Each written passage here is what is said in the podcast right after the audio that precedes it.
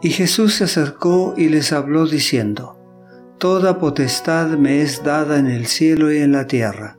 Por tanto, id y haced discípulos a todas las naciones, bautizándolos en el nombre del Padre y del Hijo y del Espíritu Santo, enseñándoles que guarden todas las cosas que os he mandado. Y he aquí, yo estoy con vosotros todos los días hasta el fin del mundo. San Mateo capítulo 28 versículos 18 al 20.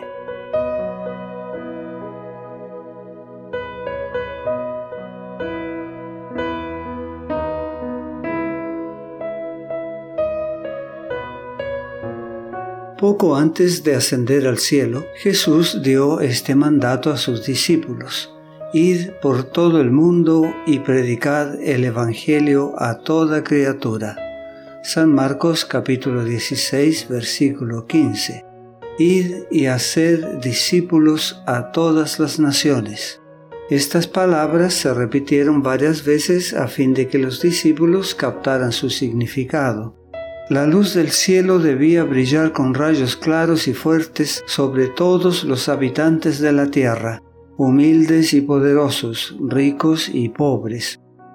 Los discípulos estaban llamados a colaborar con su Redentor en la obra de salvar al mundo.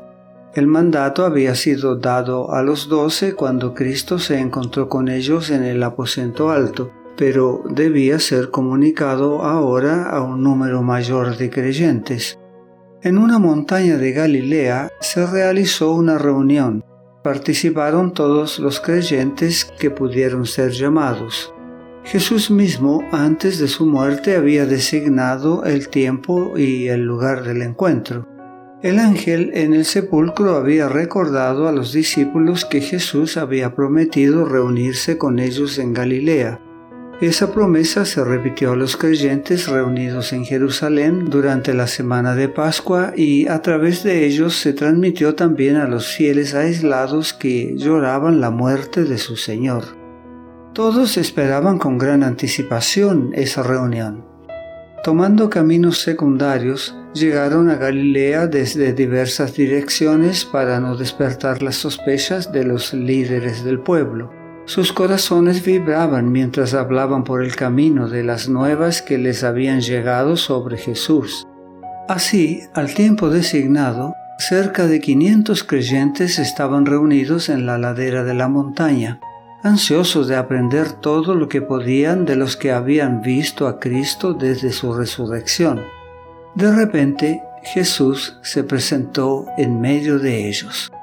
Nadie podía decir de dónde ni cómo había venido. Nunca antes le habían visto muchos de los presentes, pero en sus manos y sus pies contemplaron las señales de la crucifixión. Su semblante era como el rostro de Dios y cuando le vieron, le adoraron, pero algunos dudaban. San Mateo capítulo 28 versículo 17. Lamentablemente siempre será así. Hay quienes encuentran difícil ejercer fe y se colocan del lado de la duda. Los tales pierden mucho por causa de su incredulidad. Esta fue la única entrevista que Jesús tuvo con muchos de los creyentes después de su resurrección. Y Jesús se acercó y les habló diciendo, Toda potestad me es dada en el cielo y en la tierra. Los discípulos le habían adorado antes que hablase, pero sus palabras, al salir de labios que habían sido cerrados por la muerte, los conmovían con un poder singular era ahora el Salvador resucitado. Muchos de ellos le habían visto ejercer su poder sanando a los enfermos y dominando a los agentes satánicos. Creían que poseía poder para establecer su reino en Jerusalén, poder para apagar toda oposición, poder sobre los elementos de la naturaleza, había calmado las airadas aguas, había andado sobre las ondas coronadas de espuma, había resucitado a los muertos, y ahora declaró que toda potestad le era dada. Sus palabras elevaron los espíritus de sus oyentes por encima de las cosas terrenales y temporales, hasta las celestiales y eternas. Les infundieron el más alto concepto de su dignidad y gloria. Eran el anuncio de que su sacrificio en favor del hombre era definitivo y completo. Las condiciones de la expiación habían sido cumplidas. La obra para la cual había venido este mundo se había realizado. Se dirigía al trono de Dios para ser honrado por los ángeles, principados y potestades. Había iniciado su obra de mediación. Revestido de autoridad ilimitada, dio su mandato a los discípulos. Por tanto, id y haced discípulos a todas las naciones, bautizándolos en el nombre del Padre y del Hijo y del Espíritu Santo, enseñándoles que guarden todas las cosas que os he mandado. Y he aquí, yo estoy con vosotros todos los días hasta el fin del mundo.